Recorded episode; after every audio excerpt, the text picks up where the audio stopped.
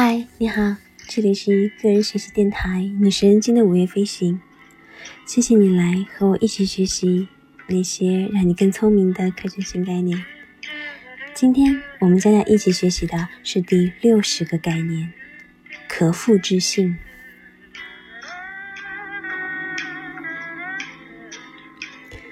因为造访的老师们提出了互相矛盾的哲学观，所以村民们只好去问佛：他们到底应该相信谁？佛说：“你们必须自己去思考，这些事情自然会成为你的福祉，让你感到幸福。由此，你也可以自在的行事和生活。”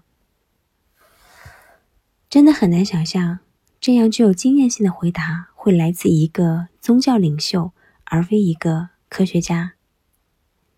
亲自去看一看，这是一个不言自明的科学信条。进行实验并报告结果是不够的，其他重复这个实验的人必须也能获得同样的结果。可以重复的实验被称为了具有可复制性。尽管科学家内心都很敬重。可复制性，但是通常不会明确的奖励它。在某种程度上，忽视可复制性是非常自然的事情。人类的神经系统只在对快速的变化进行反应，无论是微弱的视觉频闪，还是具有冲击性的狂喜，着眼于快速的变化才具备适应性。因为我们不需要为那些已经过去的机会或者危险费太多的神。但是，面对慢慢变化的问题，那么这种变化往往可能是灾难性的。温水煮青蛙就是一个例子。通常而言，文化会影响我们对变化的关注。在科学当中，一些影响力很大的期刊乃至整个科学领域都非常的强调新颖性，通常的热衷去复制一大堆没有意义、无法发表的成果。更形式主义的是，科学家常常根据他们的新颖性，而不是可复制性去进行评价。日渐流行的 H 指数，用数字量化了他们的影响力。如果某个人发表了五篇论文，且每一篇都被引用五次以上，那么这个人的 H 指数就是五。某些领域的影响因子具有相关性，那问题就会出现。比如，某位博士可能会通过发表一些具有争议而非可复制证实的研究成果，来获得很高的影响因子。所以在这里，我的问题是：为什么不创造一个可复制性指数 R 来对影响因子进行补充呢？R 指数可以用来表示某一位科学家首先发现了 R 个独立效应，而且这些效应都被 R 个研究独立复制证实过。如果某人发表了五种独立效应，每一种效应都被复制证实过五次以上，那我们就说。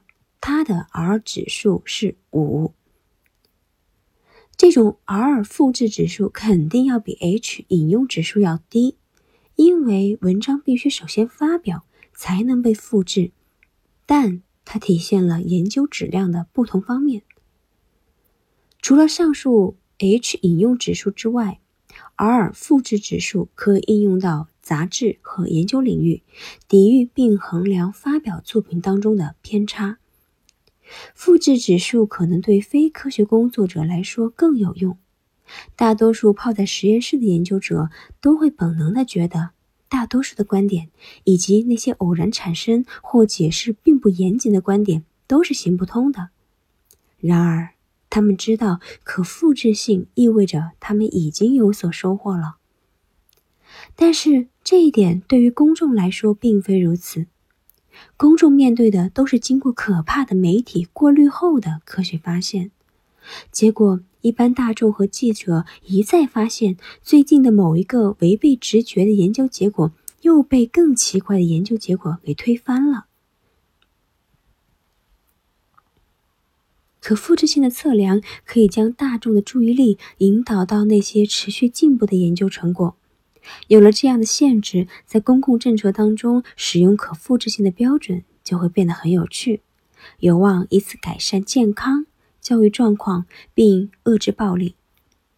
使用可复制性对优化个人习惯也是非常有利的，比如更有效的饮食、更有效的锻炼和工作等等。我们应该是支持复制的，而不是去诋毁它。人们总是理所当然地认为复制是偶然，而不应该是一种规则。但正所谓水滴石穿，所以可复制性才能造就最可信的成果呀。无论是科学研究、媒体报道，还是其他领域，均是如此。我在这里可以更广泛的去说，可复制性是评估个人与公共政策不可或缺的工具，正如。卡拉马金中中说的一样，复制甚至能让我们知道应该去相信谁。好了，今天的学习就到这里了，希望你每天都是快乐的，也希望你每天都有新收获。我们下次再见啦！